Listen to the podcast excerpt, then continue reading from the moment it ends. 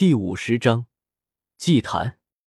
龙王的骸骨消失而来，而之前的地方则出现了一个巨大的黑色洞口，它正喷涌着黑色的雾气以及血气，黑雾森然，有种阴森可怕的气息。但那血雾却没有丝毫的阴煞气息，反而有种纯正的灵气在浩荡。大地有灵，这是大地血脉，好东西。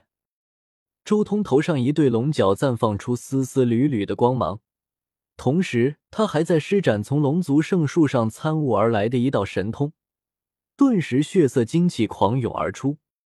周通像是拥有着无与伦比的可怕神力，将大地血脉源源不断的引导上来，令他身边血光灿灿，一片赤红，渐渐的在他身边化作了一个血色的神茧。在这一刻。时间仿佛停止了，周通沉浸在了一种无我无物的境界。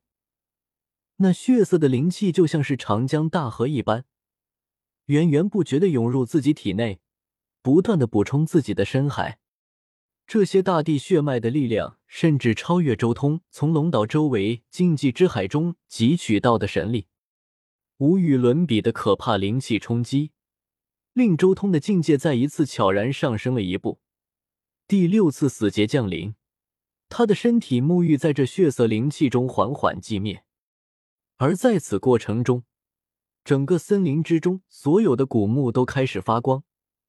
这一片绿洲就像是一颗巨大的宝石一般，附近圣山上所有接近这里的魂魄都被这些古墓的枝叶围住，然后直接吞噬。这一片森林就像是活过来了一样。巨大的枝干如同人的手臂一般，但如今的周通陷入了寂灭状态，反而令这些古树以为他已经死了，反倒没有对他对他出手。整整一个月的时间，周通一直都处于一种寂灭状态，在生与死之间体悟这个世界的生命和死亡奥义，同时他的深海也在源源不断的汲取大地血脉精气，将之化作了自身的坚实底蕴。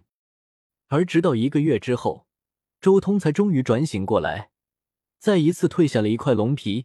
然而，不等他继续起来，他体内的生命精气骤然开始消退，第七次死劫同时降临了。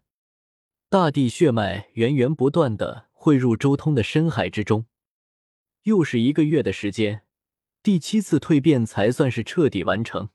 不过这时候，周通也已经无法从这里汲取到更多的大地血脉了。这一处地方的大地血脉也算是被我吸干了，也不知道还需要多少万年才能重新诞生出这么多大地血脉。周通从蜕皮中脱身而出，静静的漂浮在半空中，看着那漆黑的洞口，心中暗暗说道：“经历了七次蜕变。”周通的身体已经渐渐蜕变成了如蛇一般的祖龙之体，不过和完整的祖龙之体相比，目前还属于偏胖的层次，就像是一条吃饱了的蛇。继续炼化，将这两块龙皮一同炼入我的铠甲之中。攻有龙族圣剑，防就靠这件战甲了。周通心中默默说道：“这个长生界可没有什么唯一器的说法。”遮天世界之所以是唯一器，那是因为正道之气使用的都是修饰自己体内诞生的道纹炼制而出，自然而然，竭尽全力炼制唯一器就是最佳选择。但长生界的修炼之法，体内可没有什么道纹诞生，所以别说两三件器，如果实力真的够强，炼制十几件器都没问题。原著的萧晨除了阵图之外，还有他自己的石牢。还有其他的气，不仅仅是消沉，其他那些稍微活得久、有些底蕴的食人王，都不止一两气。小石皇墓中的那些石器，大部分都是他自己炼制的。两块龙皮很快就重新被周通炼入自己的铠甲之中。不过这时候，整片树林又开始发光了，碧绿色的光芒汹涌澎湃。那些大树一个个都伸出树枝，向周通席卷而来。从涅槃状态脱身而出后，周通浑身洋溢着浩瀚的生机，自然引起此地的变化。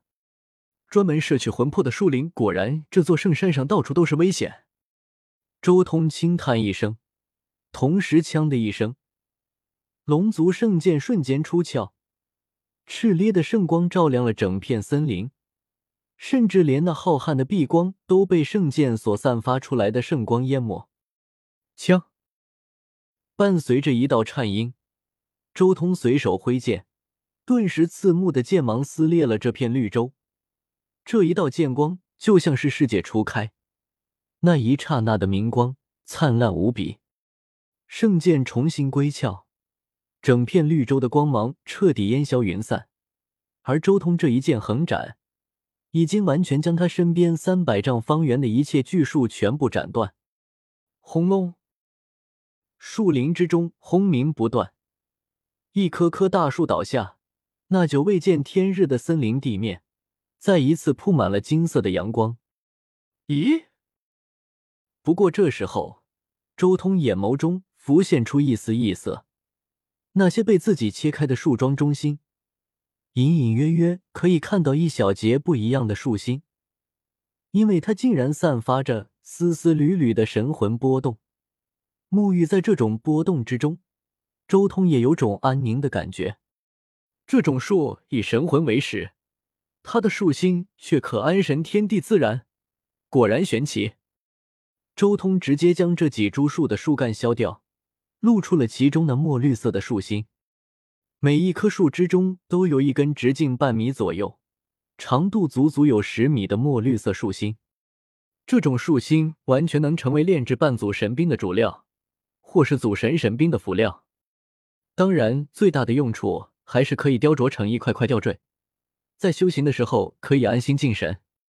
周通随手收起了这些树心，随便一个树心都不知道可以炼制几十万个吊坠了。该继续前进了。周通收好了这里的收获，继续前进，继续前进。但一路上的那些大树已经不敢继续对他出手了。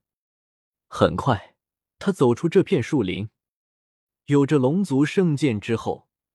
周通在这座圣山之中，简直就是无往而不利。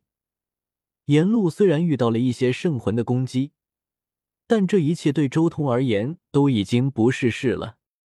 任何挡路者，尽皆一剑斩之。一路神挡杀神，佛挡杀佛。终于，他发现了一个荒败的祭坛，就是这里了。蛮族所说的祭坛。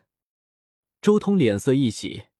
他迅速来到这个祭坛旁边，用青青爷爷所说的方法来这里招魂。